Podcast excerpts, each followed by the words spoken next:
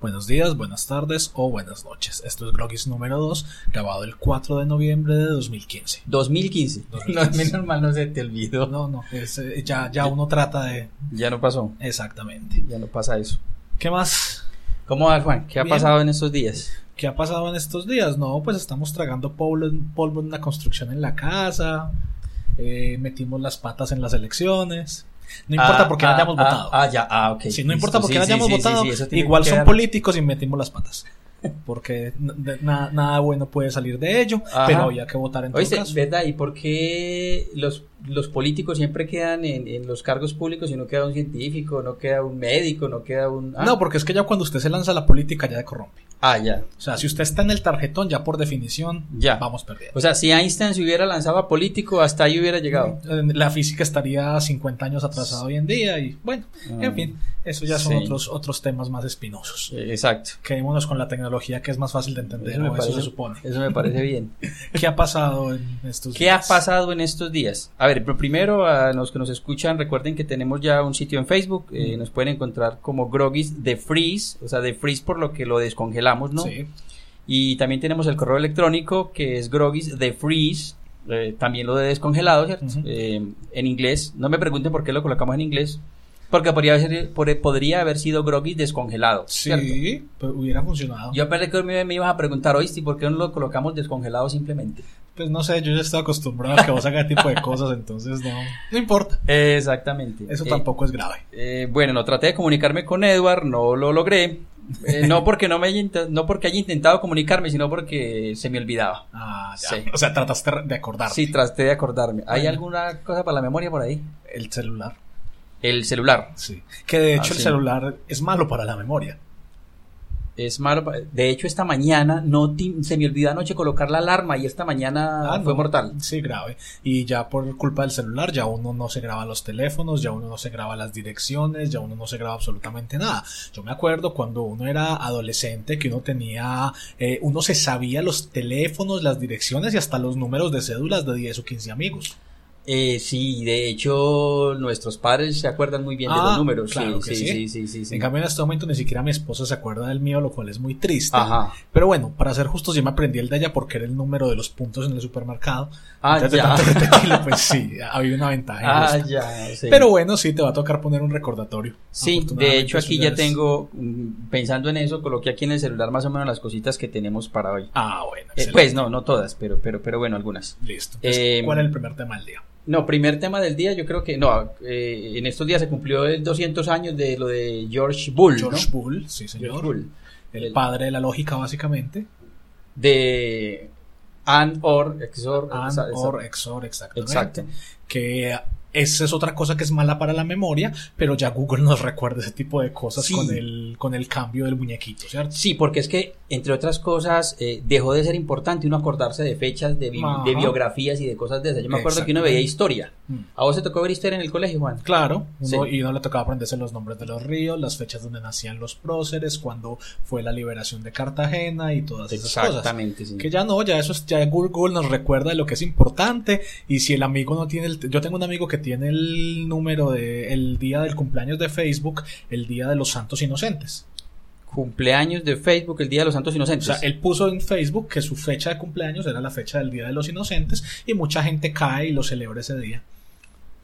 Am, Mucha gente le da las felicitaciones. Entonces, bueno, ahí está el asunto. Yo, yo por ejemplo, yo no tengo eh, Facebook mío, no da la notificación de mi cumpleaños Sí. y por eso yo soy la persona menos felicitada que conozco en Facebook. ah, ya, lo ya, cual ya, es ligeramente triste, pero bueno, uno supone Eh, que las felici- poquitas Pues, felicitaciones es que yo son más ya no valiosas. sé, o sea, después de que uno pasa una barrera, uno no sabe si es bueno que lo feliciten por un cumpleaños o no. Eso ya suena como un pésame, ¿cierto? Pero bueno. Sí, sí, sí, sí. De hecho, de hecho, sí, es. Ya uno ve las cosas de otra manera. Bueno, y lo que Eh. decíamos ahora, eh, si el señor Bull eh, empezó con la lógica hace 200 años, eh, ¿por qué nos demoramos tanto en hacer los computadores? ¿Qué pasó en estos 200 años? Ah, pues me supongo, bueno, hubo un intento, ¿no? Hubo máquinas mecánicas. Lo que yo no estoy seguro es si esas máquinas mecánicas empleaban el concepto de, de la lógica. Eso sería una buena pregunta. Por ejemplo, la máquina de Babbage, que era como, es lo que se considera como el primer computador en casi todas las historias de computador. Porque como es algo mecánico, Sí, esa era la que tenía como una cinta y que guardaba registros, o estoy pensando en otra. ¿Era esa? ah, sí, sí, sí, sí. Eh, O esa era la de Turing. No, porque Turing fue, vino mucho después. Mucho después, y Turing ok. sí las construyó, o sea, En Turing el sí... pueblo donde yo viví, en las, en- había una tienda, eh, la tienda de, de señor Gómez. Eh, bueno, ah, Don Ángel, cierto, allá la única parte donde yo conocí, Ángel, sí. sí. allá conocí eh, una máquina de sumar mecánica. En serio, de las que había que darle Mecánica. vueltecitas a Sí, la sí, sí, manivela. Sí, sí, era un aparato y entonces usted apretaba las teclas, tun, tun, tun, y, y le daba manivela y bueno, yo la verdad no alcanzo a imaginar esa vaina cómo hacía para Eso por dentro, la cantidad de engranajes y de cosas es miedoso. No, y el mantenimiento de eso y los técnicos, bueno, había mucho trabajo para los técnicos, ¿no? Esa es, esa es la ventaja, claro. Y se me ocurre que yo quisiera tener una máquina de esas. Y había, habían unas pequeñitas. Porque pues eso- Mecánicas me- también. Me imagino que la que estás hablando era como una caja registradora grandota. Sí, ¿cierto? era una caja registradora, Hay pero no unas era... máquinas sumadoras que son manuales.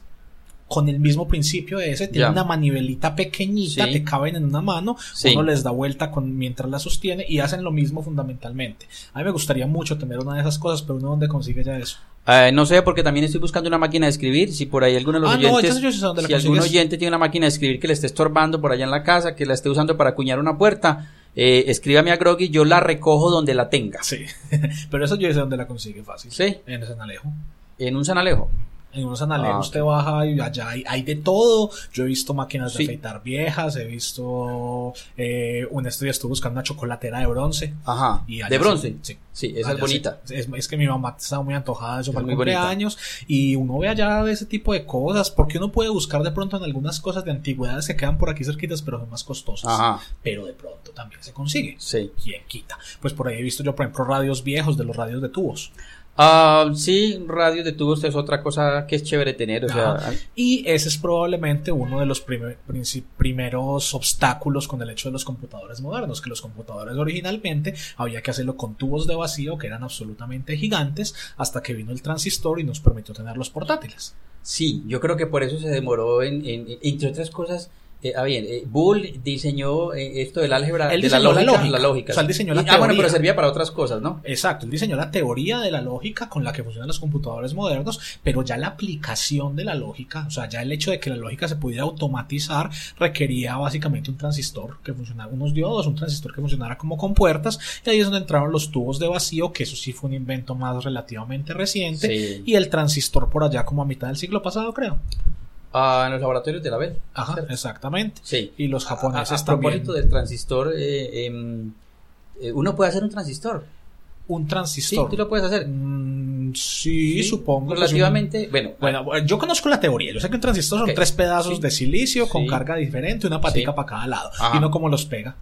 Eh, pues mira, hay una chica en internet, Ellie Esworth, Ellie Esworth, creo que es algo así, ¿cierto? Bueno, me ma- me manda la esa- dirección Esa, de- vieja es una tesa para electrónica. Me no manda, un- me manda la dirección sé, del video para poner Yo en las creo notas. que ella en, en la cuna no le colocaron cascabeles y cosas, sino resistencias, transistores y cosas de esas. Porque... Y muestra cómo hacer un transistor. Ah, sí, sí. ¿Y con qué- qué- de hecho qué- ella, de hecho ella tiene mucho, en, tiene su canal en YouTube y, y- y- y allí pues ella explica muchas cosas de electrónica y la verdad pues es bien interesante. y te explica- acordás que se necesita más o menos. O sea, qué tan Ah, complicados son los. Se necesita una oblea de silicio. Ya vamos mal. yo pensé que me ibas a decir que se podía hacer con un tubo no, de papel higiénico y. Pues pero- no, pero está, que- está bien, se puede y será interesante, pero. Pero es espera. que, mire, es que me ponía a pensar en estos días. Bueno, el silicio no es el supuestamente el elemento más abundante sobre este planeta. Y obtener una oblea de silicio, según lo que yo he visto, no aparentemente no es tan difícil. O sea, me supongo que es fundir arena y En la lograr- tienda de Don Ángel la vendía. Ah, Don Ángel Probablemente, porque yo creo, porque, porque cuando mi abuelo llevaba la, la, la, la, la- a la- el mercado pues allá a la finca, me supongo que llegaba lleno de silicio, ¿no? De- Sí, porque, ah, no, porque él descargaba en todas Sí, partes del mercado. Silicio en bruto, sí, pero el problema es el procesamiento. Pero en serio, ¿uno dónde compra una oblea de silicio? Con arequipe y Am, quesito. yo me supongo que eso no estará en el mercado negro. ¿Hay mercado negro de silicio? mm, Pues de- No. no sé, no sé. No debe tal. ser rentable porque En silicio- Amazon la venderán. Ah, me supongo. De pronto ahí. Sí, Sí, posiblemente Habría, una habría que de buscar. silicio, sí. Bueno, entonces una oblea de silicio. Bueno, ya o mal. hágala. Ah, bueno, entonces, ok. ok, te queda como tarea buscar, me vas a mandar el video de la muchacha esta, pero además buscar el video donde expliquen cómo hacer una oblea de silicio. ¿Cómo hacer una oblea de Y si silicio? es casero, lo hacemos. Ya. O al menos fracasaremos en el intento. Sí, fracasaremos. Se necesita boro. Boro. Bueno, sí, no sé, algo... Bueno, hay que buscar. Me hay, hay que bueno, me imagino que eh, fósforo y estos eh, elementos que se aplican impurezas para el... Entonces vamos a tratar de hacerlo y documentamos el fracaso. Eh, exactamente. Bueno, hablando de Amazon, eh, Sí. ahora que hablamos, no sé sabemos si se consigue silicio o no en Amazon, me pareció muy curioso que la próxima semana Amazon va a abrir su primera tienda Su primera tienda... Física. A, a física, o sea, O sea, de, de ladrillo. de ladrillo. O sea, ya... Es muy curioso porque pues lo que, lo que se dice mucho, sobre todo, no tanto acá, porque acá el impacto no es directo, pero sobre todo en Estados Unidos se dice que Amazon ha acabado con muchas tiendas de ladrillo. O sea, hay muchas tiendas de esas grandes que han tenido que cerrar porque comprar en Amazon es mucho más conveniente, sobre todo pues que hay, hay ciudades en Estados Unidos donde tú compras en Amazon y el mismo día te entregan las cosas. Ajá. Entonces la ¿Y gente se lo mandan tiene- con un dron o qué? Porque... Eh, ellos tienen su, es que ellos tienen bodegas ¿Te enormes. y acuerdas que ellos, ellos estaban con la idea de, Ah, de sí, los drones ellos para estuvieron, estuvieron haciendo, jugando con eso, pero igual ellos tienen pues una red logística muy grande, entonces es curioso Sí. porque la gente dice, ellos fueron los que acabaron con muchas tiendas de esas y ahora van a abrir una, y cosa más curiosa todavía, una librería. Una librería. Oye, Una porque es que Amazon empezó con el tema de libros, ¿no? Eso, exactamente. Ellos arrancaron fundamentalmente vendiendo libros en la red y eso se volvió una cosa gigante, pero ellos uno dice, hoy en día uno montar una librería física, no tiene uno que estar como medio loco. Es raro porque pues ellos le apuestan mucho a su Kindle y si le Es- apuestan a su Kindle me, me por ese es lado el- me imagino, o sea, sí, yo pienso de- que es más una cuestión de impulsar ese, esos productos de ellos y más, me imagino que le harán más fuerza a los libros electrónicos que a los libros físicos. Ajá. Pero bueno, no deja de ser interesante. Además con los libros electrónicos eh, eh, no hay el problema de, de- del- del gasto de papel, de, de- Y, la, y los, se pues, talan menos árboles. el costo de bodega para ellos es mucho menor, pero igual me imagino que tienen que tener libros físicos, porque yo entré a una librería donde no hayan sino Kindle, pues yo no creo que eso sea propiamente. Bueno, Ah. claro que para ser justos, las tiendas de Apple y las tiendas de Microsoft es más o menos lo mismo. Uno entra allá y uno lo que encuentra son iPads y iPhones para que la gente juegue y se antoje, y la gente sale con sus teléfonos felices. Ah, Es- sí, sí, puede sí. ser más o menos como el mismo modelo, pero sí me pareció como, como curiosa esa noticia. Amazon Ya. va a abrir tiendas físicas después de que hizo quebrar a muchas otras. Eh, sí, yo, yo- yo- ves, mm, habrás visto, bueno, cualquier cosa se ve. Además, no sé, ¿qué estarán, qué están, qué estarán pensando? ¿Cuál será el, el- el- cuál será la jugada? Tienen plata para votar. ¿Cuál entonces, será la conspiración ¿Qué hay detrás de las tiendas físicas de Amazon? que hay detrás de las tiendas físicas de Amazon? Ok. Bueno, siguiente tema. Eh, pues no sé, pero sabes que quiero hablar de, de, de- ¿Vos has escuchado hablar, has escuchado lo que es Netcat? ¿Sabes lo que es Netcat? Netcat. Netcat. Los gatos en la red, como los de Facebook Ah. que se ponen a hablar mal. Sí, ¿sabes lo que es un hobbit? Un joven, sí, claro. Ah, ok, bueno. Netcat eh, es una aplicación eh, que literalmente se conoce así y, y yo lo y, y yo doy fe de que es así. Es la navaja de la Armada Suiza en el tema de redes. Ah, sí. Ajá. La ¿Qué- desarrolló un tal Hobbit. eh, no sé si era el del Señor de los Anillos Sí, ya, ya iba para eso, que tiene que ver el o, Hobbit. cuál otro. Sí, pero es Hobbit. de allá. Por allá en el 95. Ah, Eh, y te permite hacer, hacer cualquier cosa sobre una red. sí, O sea, literalmente cualquier cosa, o sea, cualquier flujo TCP o UDP, sí. ¿cierto? Eh, te permite manipularlo, jugar con él, O etcétera. sea, todo etcétera. lo que uno hace en el simuladorcito se puede hacer con la red de verdad. De hecho, de hecho, pues Netcat ha sido una herramienta hacker pues toda la vida, ¿no? Yo no la Net- conozco. Netcat. ¿Y sobre qué plataforma corre? Mm, Sobre cualquiera. ¿Sí? Es que lo impresionante es que es ridículamente pequeño. O sea, es una aplicación muy pequeña. Pues eh, si te digo que te cabe en un disquete y te sobra espacio. ¿ah? Lo difícil será conseguir el disquete, Ah, pero bueno. Exacto. En todo caso, con Netcat es una herramienta muy poderosa eh, para la auditoría de redes, para hacer hacking Mm. ético. Obviamente, aunque sí. Yo no sé eso del hacking ético. Eso sí existe. Eh, no sé, o sea.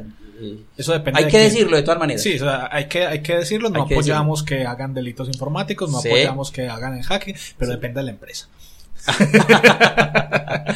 Exacto. Y fíjate que con Netcat, eh, como te decía hace un momentico, puedes controlar cualquier flujo TCP/IP o UDP. Eh, inclusive podrías crear hasta un servidor con el mismo Netcat. Vos puedes eh, correr Netcat en una máquina como servidor escuchando conexiones Sí. y eh, responder eh, mediante un script con base en las, en las conexiones.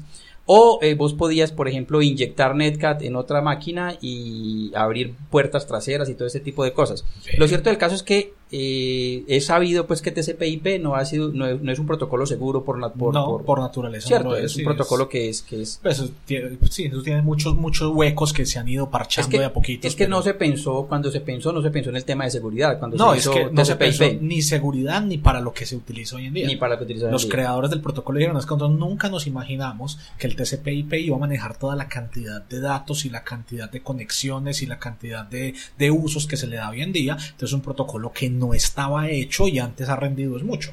Pero eso, lo, lo- eso es como... Sí. ¿Te viste Mad Max? Mm, Mad Max, no, no recuerdo. Eh, No salió la película nueva, la que salió este año. No, no, no, no la Ok, he visto. deberías porque es la película del año. Es una Ajá. película genial. La del 2015. La del 2015. Tengo que verla en el 2015. Eh, pues sería lo ideal que te la meses. vieras. Sí, Me ojalá. quedan dos meses. Pero y nunca te viste las viejas tampoco, las del Guerrero del Camino. Ah, no, no, creo jamás. que no las vi, Bueno, no. Son muy buenas. Es un futuro así postapocalíptico donde los carros los arman con pedazos de carros y con parches y con. Ah, tal ¿te vez suena? sí, Con Mel ya me Gibson, una chaqueta de cuero. Sí, sí, sí, sí. Se, que se- se- los carros van como blindados con una cantidad de cosas. Y, Sí, son muy buenas las películas Ah, y la sí. del 2015 es genial. Pero Sí. entonces el TCP/IP es algo así. Le han ido poniendo partes, pedazos, pe- cocos oxidados para protegerlo, armaduras mal puestas, Sí. pero de alguna manera ha seguido funcionando y Sí. quién sabe hasta cuándo nos vaya a funcionar.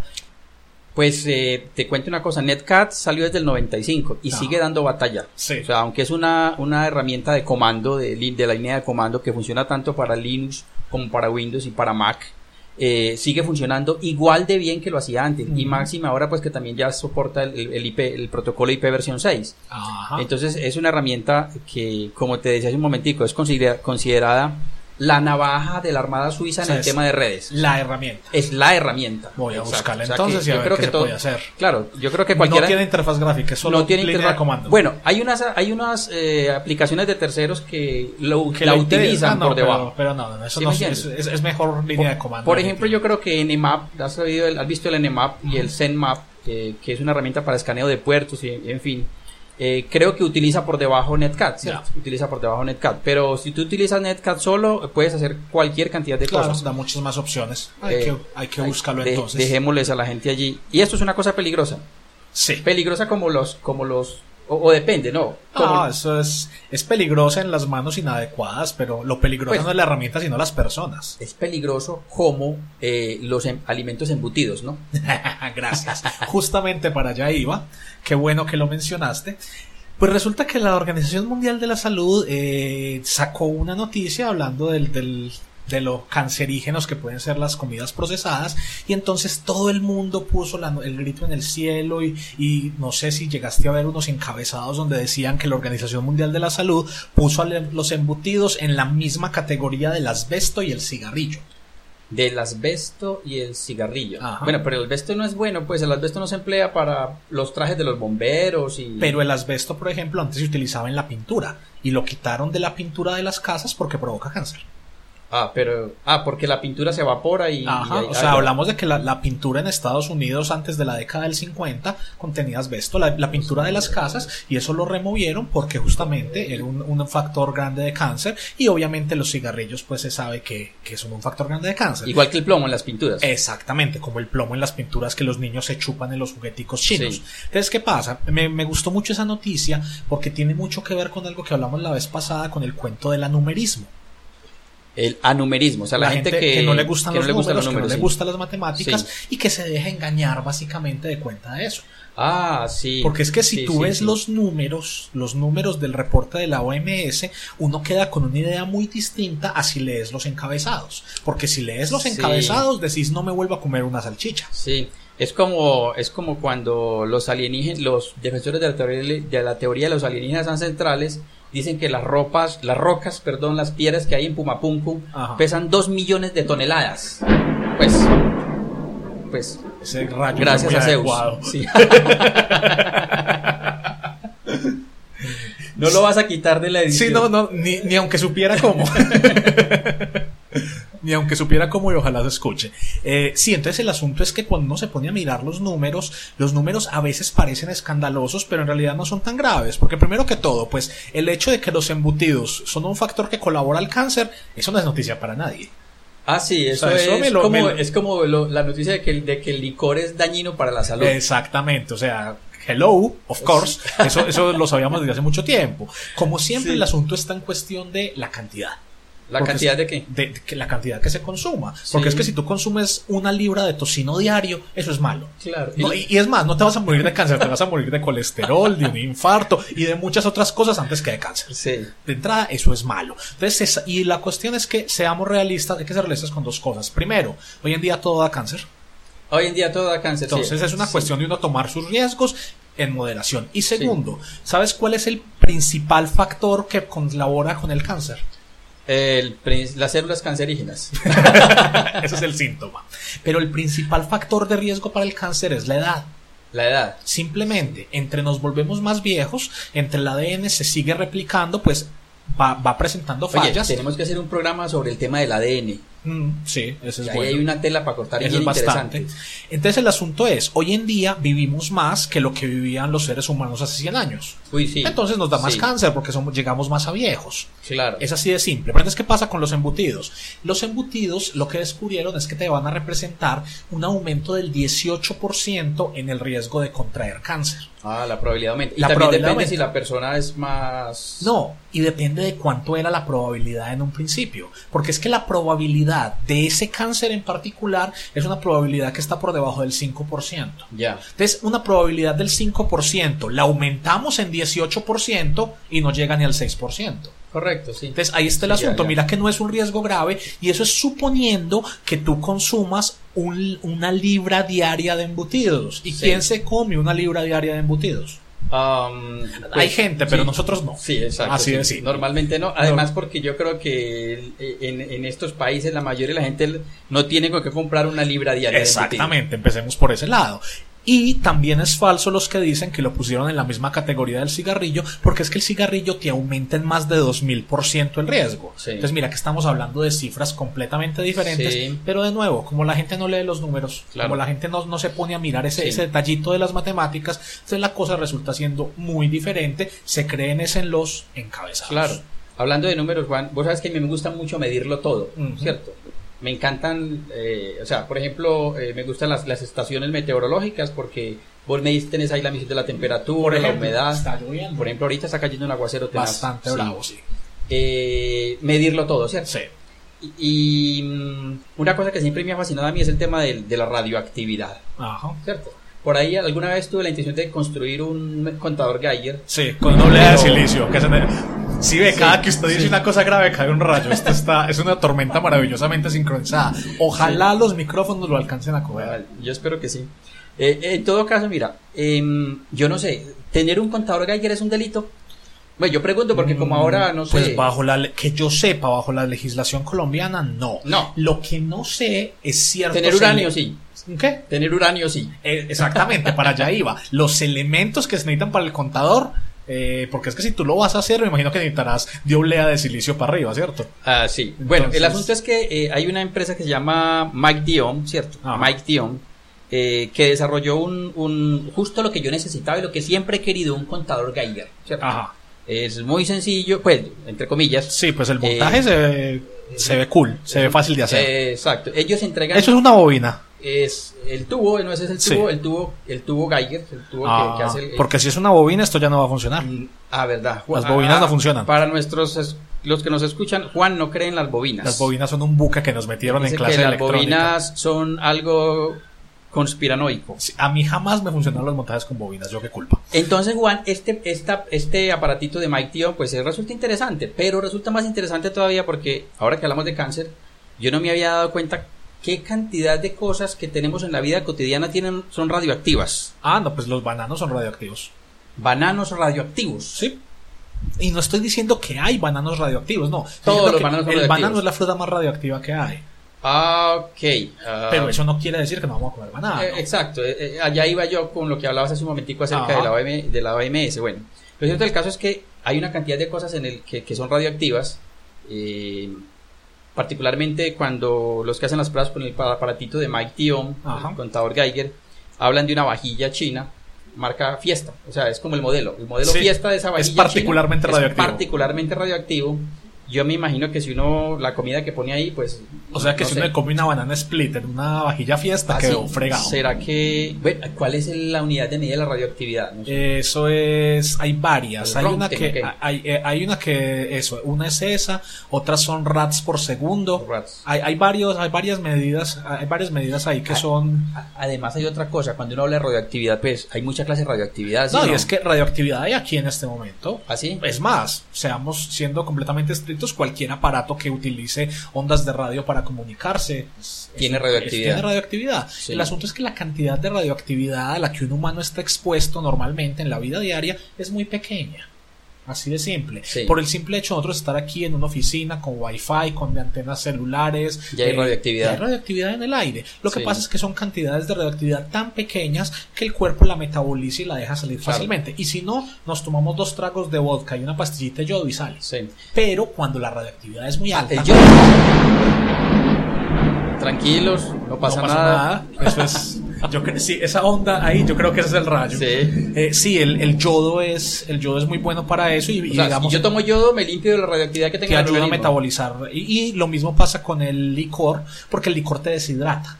Y cuando te Ay. deshidratas, perdes que- agua y gran parte Sí. de la radiación se va en el agua. Sí. Por eso muchos kits de supervivencia militar y de esto de los preppers eh, Ah, eh, incluyen eso, pastillas de pastillas de De yodo, para para descontaminar Sí. un poco la radioactividad. Eh, Entonces, el problema no es tanto la radioactividad, sino la cantidad, o más bien a la velocidad, porque realmente de eso se trata. la velocidad. Sí, los, los elementos radioactivos son radioactivos porque desprenden partículas de alta energía. El Ah. asunto es a qué velocidad la desprenden. Eh, yo eh, veía esta semana un documental de Rusia sobre la planta Chernobyl. Chernobyl. Chernobyl, y yo Es veo en que Ucrania alrededor, realmente. Hombre, y alrededor de Cher en Ucrania. En Ucrania, Eso, sí. alrededor de Chernobyl hay animales, y hay plantas, Y, las, y los, los árboles brillan. ¿Así? Mm. Bueno, eso no sabía Hay yo, bosques pero- brillantes y hay animales que no le tienen miedo a los humanos, porque nunca los han visto. Ah, porque son ciegos, ok. No, porque allá no hay humanos. Ah, ya, ya. Te lo digo ya, es porque hay una. Yo, tal ¿Por vez no vamos, había- ya? habíamos- No, a mí me encantaría. Y hubo una época en la que hacían tours a, a la ciudad de Sí, Pripyat. que pero ya donde tiene uno quedaba. que ir con un traje o No. qué. o- No. El asunto lo que pasa es que después de que vuelves de ya, ya no puedes tener hijos, ok. No, Tampoco. no, es que el asunto no es tan grave. El asunto es cuestión de preparación. Primero que todo, el asfalto no absorbe la radioactividad. Entonces, una de las principales eh, medidas de seguridad es quedarte en los caminos, no salir al bosque. Porque en el bosque hay mucha radioactividad Ah. que en los caminos de asfalto no. Segundo, obviamente llevar un contador Geiger. Porque Ajá, hay ciertas zonas que son más peligrosas que otras. Sí. Llevar las pastillitas de yodo y el tiempo. O sea, es que si vos vas allá y Ah, te quedas un mes acampando, te Ya. jodiste. No es ponerse uno mucho a. Y también la distancia, porque es que si vos vas a ir al lado de la planta nuclear a darle golpes al sarcófago, que es como se llama la cosa con que cubrieron eso, eso no es buena idea. eso mismo lo hicieron en, en, en la otra planta del tsunami en Japón, ¿cómo es? ¿O no? Allá, yo no sé cuáles fueron las medidas que tomaron allá. ¿Cómo es que se llama ya? La de Fukushima. Fukushima. No, yo creo que no. Yo creo que ya sí solucionaron el problema, porque es que el Ya. problema de Chernobyl fue que nunca O lo sea, pudieron solucionaron el solucionar. problema, quitaron los medios de comunicación de allá. En cambio, en, en Pripyat dijeron vamos a tapar esa vaina con una olla a presión y el que se meta ya se jodió. Sí, ¿sabes qué? Pero estar en la ciudad no es tan grave. Hay un blog muy interesante de una muchacha que se va a recorrer Chernobyl en moto. En moto. En moto. Y toma fotos y toma las fotos de los animales. Sí. Y ella tiene sus. ¿Qué edad tiene? eh, pues cuando yo Yo, yo leí. pregunto porque, porque necesito saber en unos años esa muchacha cómo está. A ver qué pasó. Si Cuando- tuvo una mutación o Pues qué. cuando yo leí, ella, cuando yo leí el blog tendría que veintipico de años, ya debe estar alrededor de los 30 o 35 creo.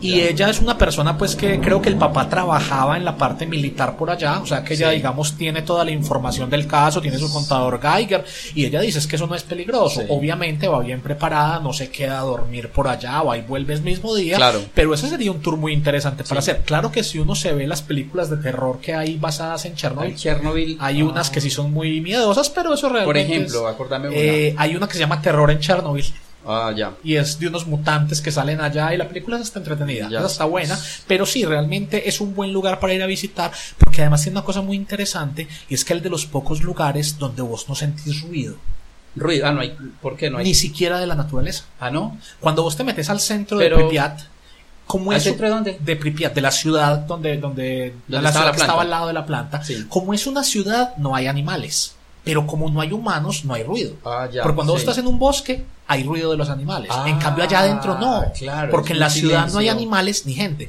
Es un silencio absoluto, inclusive algunas personas lo han descrito como un silencio insoportable. Un silencio insoportable, como si estuviera en Mar, en, en, en, en- O sea, Marte. la gente llega, porque en alguna época si había en Marte tours. o en la Luna. Eh, Sí, empeza- exactamente. En una época hubo una empresa que quería hacer los tours a Chernobyl Sí. y cuando llevó las primeras personas, las personas no lo soportaron. Las personas enloquecían, querían irse porque era un silencio tal que no estamos acostumbrados a eso. Sí, eso es. Yo recuerdo que habían, hay unas cámaras donde hacen pruebas de pruebas de sonido de las empresas que tienen instrumentos amplificadores. Sí. Hay unas cámaras especiales de eliminación de ruido. Ajá. Y hay gente que dice que cuando entra a esas cámaras empieza a escuchar cosas como el sonido de la sangre circulando por Ah, las venas. sí, y yo sí, digo sí, que eso sí, es suficiente para ensordecelo a uno. Pues para, para que uno empiece como a sentir mínimo es- que todo le pica. Pero es que es cierto, o sea, ¿a uno te ha pasado alguna vez que sientes el latido del corazón? Sí, Que pero es que silencio lo que sientes- pasa es que a mí, esas, a mí me gusta. Esa es la Ah, diferencia. ok, sí. A mí, a mí, yo me acuerdo que a mi esposa muchas veces me regaña cuando yo estoy solo en la casa y ella llega y me dice, ¿usted por qué no tiene la luz prendida? ¿Usted pues, porque no sé, Ah, a mí me encanta eso, estar en la casa con la luz apagada, eh, como bloqueando Sí, un poquito tanto sí. estímulo. ¿Sabes? Eso es bueno de vez en cuando. ¿Sabes qué es muy radioactivo? ¿No? ¿Qué? Stromae. ¿Has escuchado a la banda? Stromae. No. Ah, ok, eso sí que es radioactivo. Oiga. Eh, Y es Stromae- todo lo contrario del eh, silencio. eh, es todo lo. no, bueno, no, lo que pasa es que. Bueno, yo en este momento no tengo claro si Stromae es una banda o es el, eh, o es única, el único personaje pues que hay allí. Ajá. En todo caso, las canciones eh, son una locura total. Bueno, O sea, entonces aparte está- de que el sonido es. Ahí está es la otra tarea, anote para que me mande el link Ah, y vamos a ponerlo ahí para de, que... el link de Stromae, ¿cierto? O sea, Sí, sí, una, Eh, una- al menos una canción es de ellos. mirar. radioactivo porque eh, no sé qué pasó con él, pero todas las canciones son muy radioactivas. o sea, sea, maneja el tema. Ah, pues eh, según eh, todas las canciones, eh, este mundo y todo lo que hay a su alrededor y todo lo que sigue, una mierda. Ah, ya. ¿Ya? O sea que es realista. Eh, sí, es realista, sí, o, es el sumo realista. pesimista, pero bueno, eso viene siendo como más o menos lo mismo. Sí, y sería, aquí les dejamos una canción de Stromae. Bueno, listo, ma- que- mándeme, mándeme el link y la ponemos al final Ah, ok, exacto. para que, yo, yo hago la edición este viernes y lo montamos este fin de semana.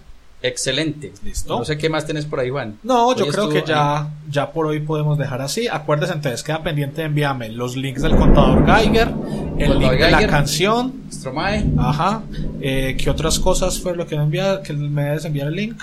En De- fin, ah, de los del video de cómo se hacen los transistores, transistores. y para poner todo eso en las notas del programa. Listo. Listo. Perfecto. Ok, Hasta la próxima. Invitamos a todos, entonces, a que nos sigan escuchando por acá, envíenos sus comentarios. eh, Acuérdense nos del pueden- blog, el correo, eh, la página de Facebook, la envíame de una vez también sí. las, las- los links de todo eso para pegarlas allí. para en el- pegarlos ahí en el blog. Exacto. Y los Y- invitamos a que nos acompañen por aquí otra vez. Sin rayos.